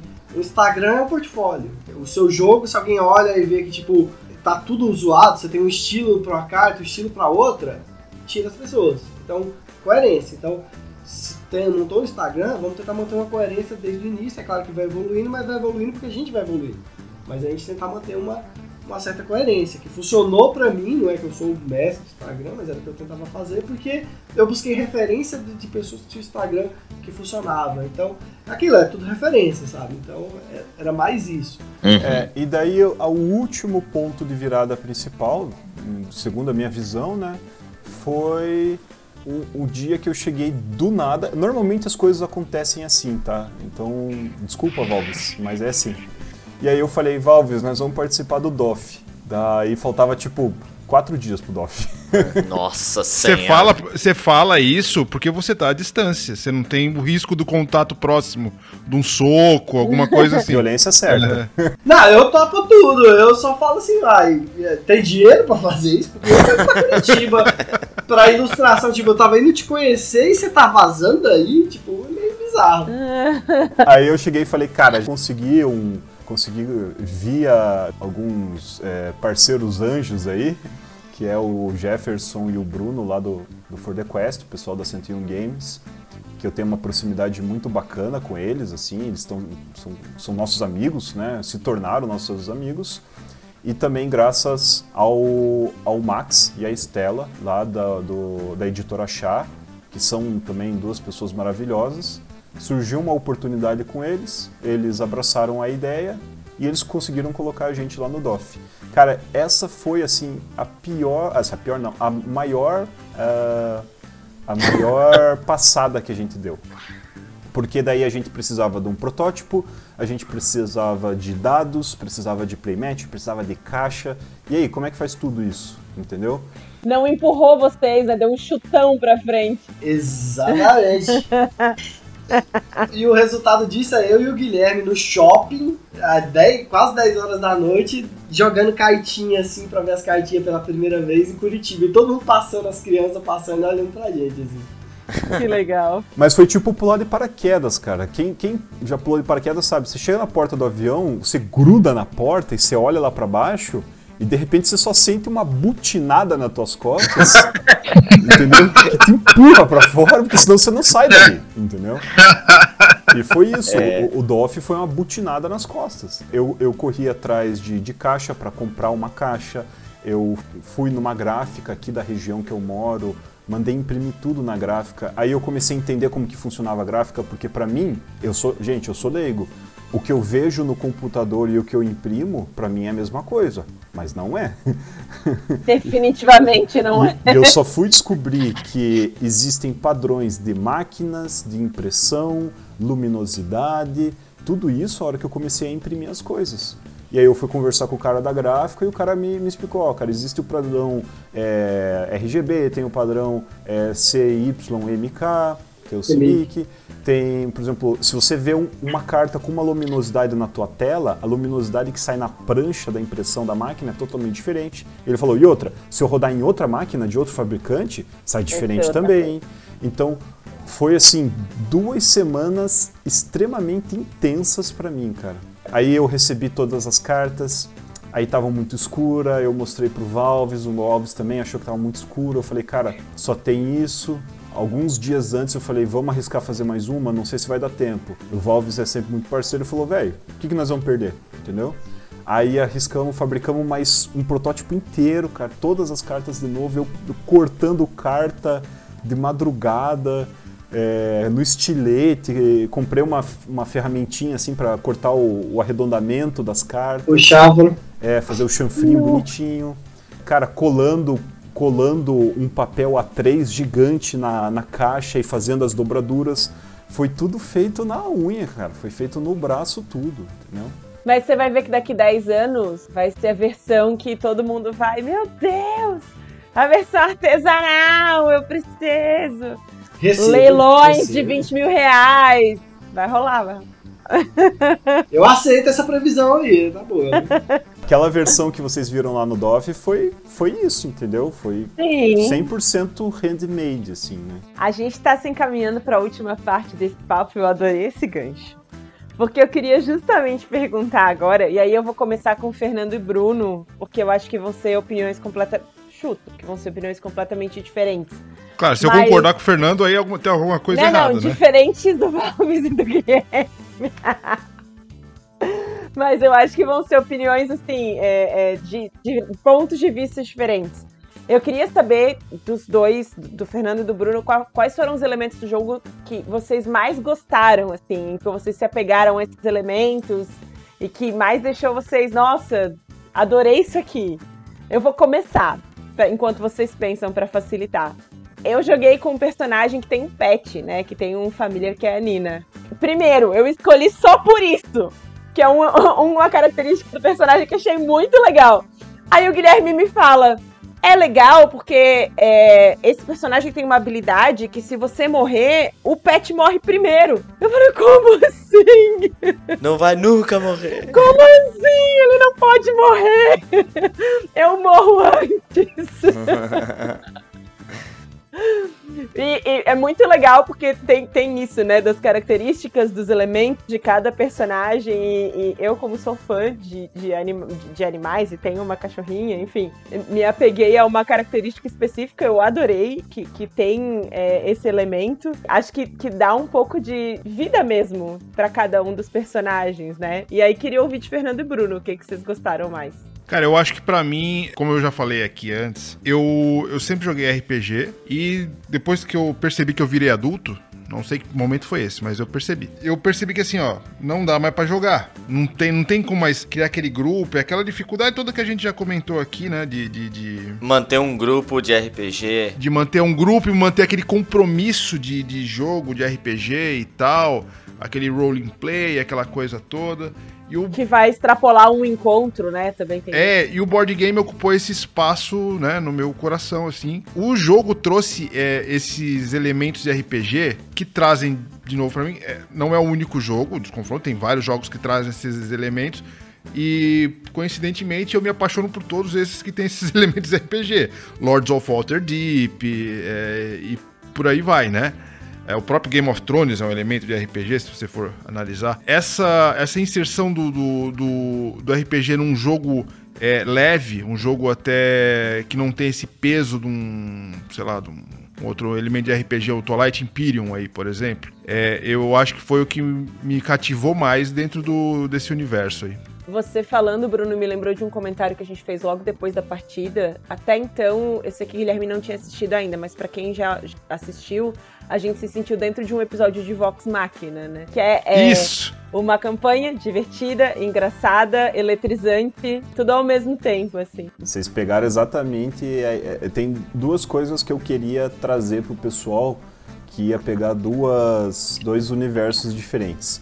Primeiro é o sucesso que é o Vox Machina, e o Vox Machina só existe por conta do sucesso que foi a Caverna do Dragão. Então, Claro. se, se você for ver, são duas coisas que conversam muito com o nosso jogo ali, sabe? Uhum. E. É. Sabe o que eu falo? Ah, eu vou dar um spoilerzinho. Opa, letra de spoiler aqui. é, letra de spoiler aí, tudo brilhando.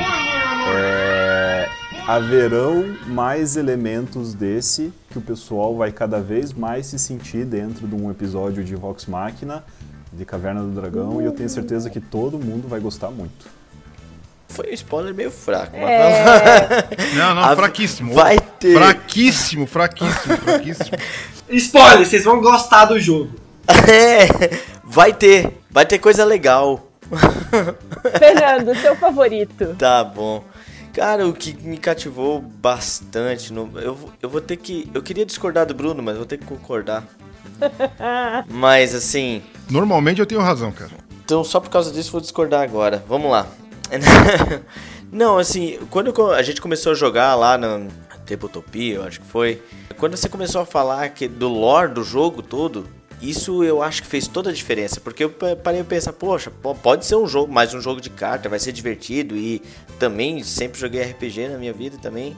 E sempre fui cativado por, por esse universo todo de RPG e D&D e tudo mais. Então, é, não é difícil de me ganhar nesse tipo de jogo. Mas quando você, a gente começou a ver todo aquele lore, você contando do, do mapa e que a coisa podia acontecer e progredir, e os personagens progredindo, isso me cativou bastante. Aliado com a mecânica, depois que a gente entendeu a mecânica, que, pô, é uma mecânica bem simples, é aquela mecânica chamativa para para novos jogadores, né? Eu gosto bastante disso, né? Eu gosto não- porque tem muito jogo aí no mercado que simula o RPG, mas de mecânicas complicadíssimas e aí fica aquela coisa, tem que ser um grupo específico para jogar aquele jogo e aí já começa a ter o mesmo problema do RPG. Você tem que ter exatamente as mesmas quatro pessoas para jogar sempre aquela campanha, é, não, não dá mais pra gente na vida adulta. Mas tem um ponto que, pô, cativou horrores foi que no Tabletopia a gente tava jogando, mas algumas cartas ainda não estavam prontas. Até a gente tava jogando com aquele playmat que evoluía só a habilidade e era única. Agora você falou que tem a parada de árvore, de habilidades e tudo mais. Mas, acompanhando pelo Instagram, agora eu tô vendo a arte de todos os monstros que a gente não tinha isso quando a gente começou a testar. E eu falei assim, caraca, que fabuloso. Você vê é, os personagens tomando a, a, né, as formas e os monstros tomando a forma, assim. É, é divertido, é, lúdico, é aquela parada que te empolga de poder jogar, botar aquilo dali na mesa e ver, né? E lutar contra aquele. lutar com aquele personagem contra aqueles monstros, assim, cara, eu acompanhando pelo Instagram, assim, eu fico cada vez com mais vontade de ter essa arte pra mim, essa, esse jogo pra mim. Não, legal. Tem, tem algumas coisas que realmente a arte ela, ela coloca uma camada é, muito chamativa e que é, engrandece muito o jogo. Então, por exemplo, se vocês forem notar a hora que vocês tiverem né, o jogo em mãos e tal, vocês vão ver que os monstros do, do nível 1 e 2 são monstros mundanos, digamos, monstros da natureza, né? Que, que foram corrompidos aí por essas trevas e essa corrupção e tal, mas que eles ainda se caracterizam como, como criaturas é, é, da natureza. Conforme a dificuldade vai, vai evoluindo, então os monstros do, do, do Tier 3 e 4 e 5 e 6, vocês vão vendo que eles vão virando criaturas realmente é, fantásticas, né? Então um Balrog de fogo, Abissais, né? um abissal, um treco assim, e você vê que realmente aquela corrupção já deturpou completamente aquele ser, entendeu? Então você, Tá passando pano pros vilões, né? você, Passando paninho, né? você vê tornando assim cada vez mais fantásticas, né? Ou seja, você não tá lá num, num jogo de cartas que você compra um inimigo, você tá no nível 1 e cai um Balrog de fogo lá. Não, você tá lutando. Cara, tem um inimigo lá do, do nível 1 que é uma lesma. É uma lesma gigante, mas é uma lesma. Entendeu? E- então tem essa curva assim que é muito bacana porque você vai entrando realmente, o jogo ele vai te puxando e vai te, vai te jogando pra dentro da lore mesmo, né? Vocês podem mudar a cartinha e chamar a lesma de Bruno ainda. e, e, outra coisa que ajuda, ajuda muito fazer essa, essa imersão, que foi algo que, que eu levei assim meio às pressas lá pro, pro DOF, porque não estava totalmente finalizado, são os eventos de estrada. Então, assim, entre uma fase e outra. Você me mostrou, é, muito legal. En, entre uma. Porque senão, assim, uma, a fase é porrada, né? Então, basicamente é porrada, porrada, porrada, porrada. Para você quebrar um pouco essa expectativa de luta, luta, luta, luta, então entre uma fase e outra tem um evento de estrada. E esse evento de estrada, ele te conta uma história do mundo e ele espera que os jogadores tomem uma decisão em função dos seus personagens. Então, se você está jogando com, com a clériga, com a Tesser, a Tesser ela, ela é a clériga que conseguiu é, purificar várias regiões do mundo dessa, das trevas e da corrupção, né? Então ela é essa personagem que está em busca da purificação. A Bárbara, a Candra, ela já é uma personagem mais combativa, ela já é, ela é quase como se fosse a líder do grupo, assim, né? Porque ela, é, ela, é, ela tem essa personalidade mais forte, mais de liderança, mais de independência. Então ela é uma, entre aspas, uma rainha bárbara que unificou os povos do norte. Então ela chama essa responsabilidade para ela. Então a hora que você tem esse background dos personagens, você tem um evento que você precisa ler, interpretar e tomar decisão, e dependendo da decisão que você toma, você tem é, um caminho ou outro agora para seguir o jogo e o jogo vai mudar completamente, cara, isso transforma muito a experiência de jogo. Agora, esse episódio vai pro ar muito próximo de quando tiver acontecendo o lançamento do financiamento coletivo. E antes de vocês poderem fazer a divulgação de como isso vai funcionar, eu tenho uma pergunta muito importante. Qual a parte favorita do Pedro? Cara, vamos lá. O Pedro, ele é. Porrada! Ele é, é. Ele gosta da porrada, mas assim, o Pedro ele é completamente apaixonado pelo Ranger. Por quê? Ah. Porque o Ranger tem um companheiro animal que é a Nina, que eu fiz como homenagem a um cachorro que a gente teve durante ah. anos, que era uma Golden Retriever que a gente tinha aqui em casa, que infelizmente no ano passado faleceu, ela já estava muito velhinha. E ela acompanhou ele desde antes do primeiro dia da vida dele. Então ela já existia na nossa vida é, quando a minha esposa estava grávida. Ela foi, na verdade, um presente de noivado.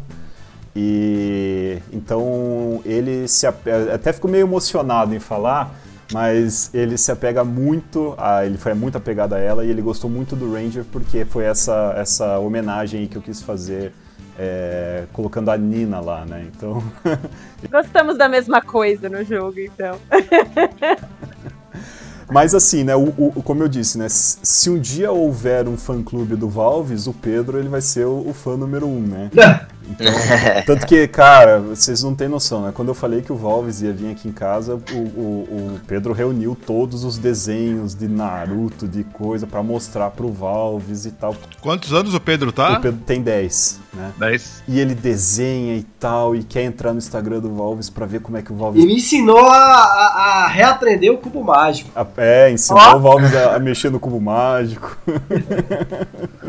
Mas olha, incentiva aí que quem sabe no futuro, o mercado board game tá crescendo, vai precisar de ilustrador, vai precisar. Olha o futuro desse menino aí. É, exatamente. Gente, muito importante.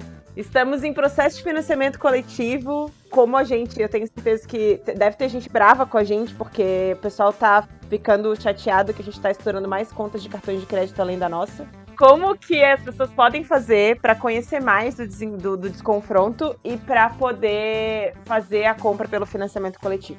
Quem se sentir assim é, cativado, interessado pelo projeto, pode entrar no www.catarse.me barra desconfronto, tá? Vai ter um botãozinho verde lá escrito avise-me do lançamento. Você faz a sua pré-inscrição lá é, você não se compromete com nada, a única coisa é que você vai receber um e-mail no dia do lançamento falando: ó, Desconfronto lançou o projeto. A gente está com 685 pré-inscritos, tá? E isso significa que a gente tem grande chance de financiar no primeiro dia e já bater umas 10, 15 metas no primeiro dia, e, e isso já significa muita coisa. E lógico, no primeiro dia tem uma coisa que todo mundo gosta no Brasil, que é um treco chamado desconto. Opa! Eba! O jogo ele vai sair a 199 reais, tudo isso que a gente conversou, né? 165 cartas, 5 tabuleiros, é, dados customizados, são, são mais de 150 tokens, então tudo isso por 199 reais. É, mas no primeiro dia vai ter um desconto lá para o pessoal que for apoiador do, nas primeiras 24 horas. Então faz a pré-inscrição, fica de olho, acompanha a gente. Se quiser conhecer mais da arte, do processo, é, entra lá no, no, nosso Instagram, que é o instagram.com/desconfronto e o Instagram do Valves também, que é o instagram.com/valves.art.